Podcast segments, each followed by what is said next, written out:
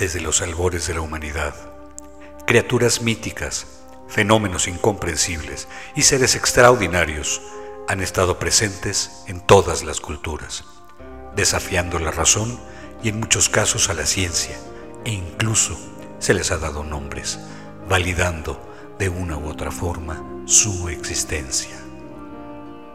Acompáñenme, yo soy el hombre de Taured y esto es Incógnitos.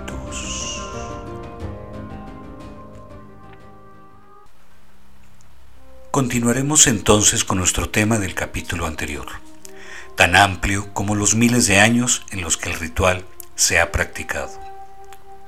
Para el catolicismo, la expulsión de demonios y espíritus malignos es una práctica religiosa que se ha ejecutado desde tiempos remotos, realizada incluso cuando no existía un método formal para exorcizar.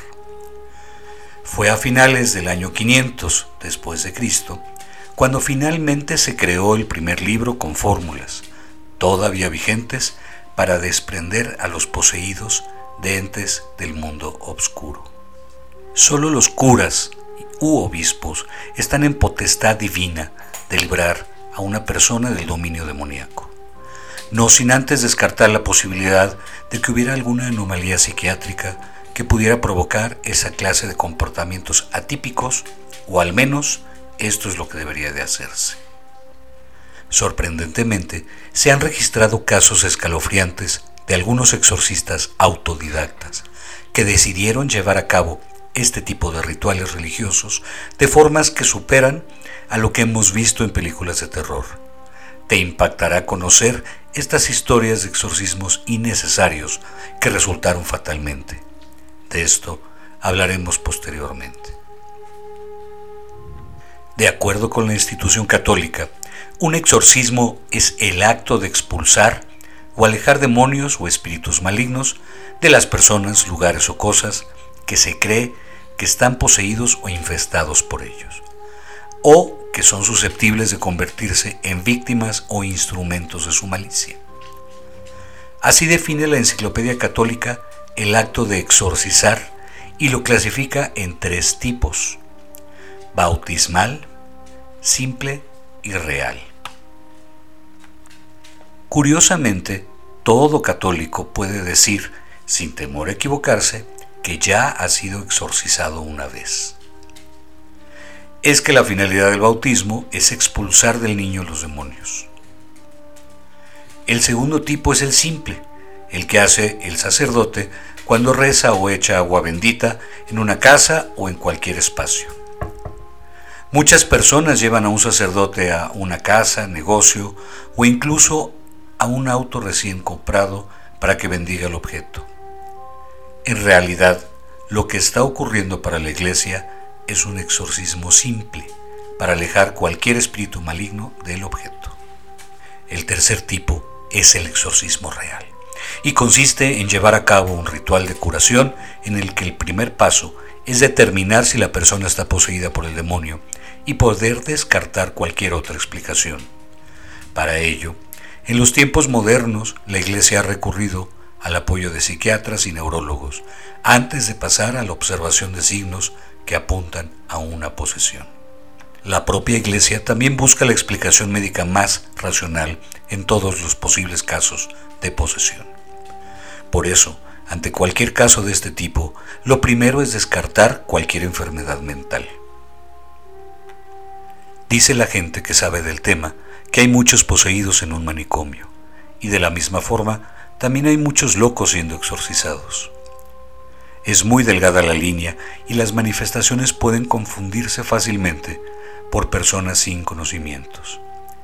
El supuesto poseso puede ser víctima de enfermedades psiquiátricas, como la esquizofrenia, la personalidad múltiple o psicopatologías como el síndrome de Tourette o desórdenes obsesivos compulsivos. Es por esta razón que la Iglesia es muy categórica en los requisitos para poder aprobar el ritual. Son cuatro elementos indispensables que el poseso debe manifestar para que la Iglesia pueda al menos iniciar una investigación seria del caso. El primero sería comprender o hablar lenguas que la persona desconoce. idiomas antiguos o extraños, son claras muestras para la Iglesia que pueden indicar una posesión. El segundo es el conocimiento de cosas que no hay forma que el poseso sepa, acontecimientos del futuro, nombres y características de gente que no conoce y que están relacionadas con aquellos que llevarán a cabo el ritual. De la misma forma, se considera como una manifestación clara el hecho que la persona pueda mover cosas a distancia o arrojar objetos sin tocarlos. El tercero es una fuerza inexplicable. Hay testimonios de niños o adolescentes que no pueden ser controlados por un grupo de adultos, dada la fuerza que manifiestan. Por ello es muy común que el poseso sea amarrado en una cama durante el ritual, lo que sea que éste dure. El último elemento, agregado recientemente por la Iglesia, es la aversión o el rechazo inexplicable y patológico del poseso a los símbolos e imágenes cristianos. Aún así, la Iglesia recomienda la presencia de psicólogos y parapsicólogos en cualquier proceso del exorcismo. El fraude es muy frecuente en los casos de poseídos. La gente se puede sugestionar fácilmente. La mayoría de los casos que se presentan ante la iglesia son fácilmente descartados y llevados ante un profesional psiquiátrico. Un método muy usado para descartar la sugestión es el pronunciar un texto cualquiera en latín que no pertenezca a las sagradas escrituras. Si el presunto poseído reacciona ante este estímulo, lo más probable es que sea un claro caso de sugestión. Si no reacciona ante estos textos, pero sí a los textos sagrados, ya la medicina empieza a no poder dar una respuesta.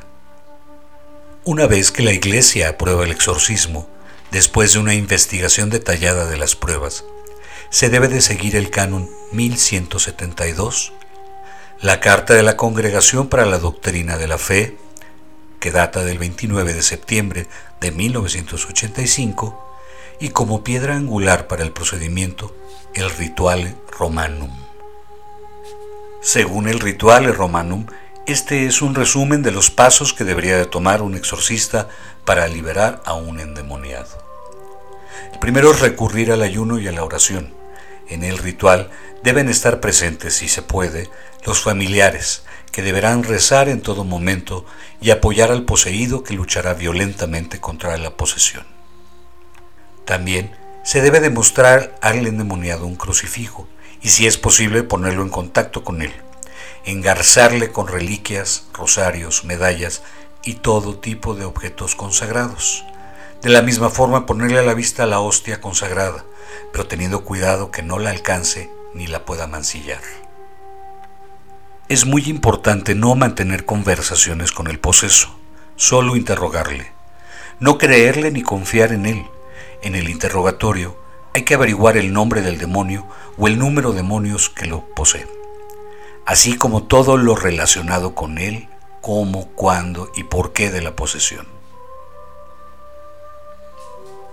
se debe entonar el rito del exorcismo, insistiendo en aquellos pasajes que más parecen afectar al poseído y al demonio o demonios que lo poseen. De la misma forma se debe rociar con agua bendita al poseído y hacer la señal de la cruz insistentemente y sobre aquellas partes del cuerpo que el poseído más parece reaccionar. Por último y más importante, el sacerdote debe asegurarse que el demonio ha salido completamente, puesto que intentará aparentar que lo ha hecho. Pareciese un manual muy sencillo el que este breve resumen del ritual romano nos ofrece, aunque en realidad las cosas son mucho más complejas.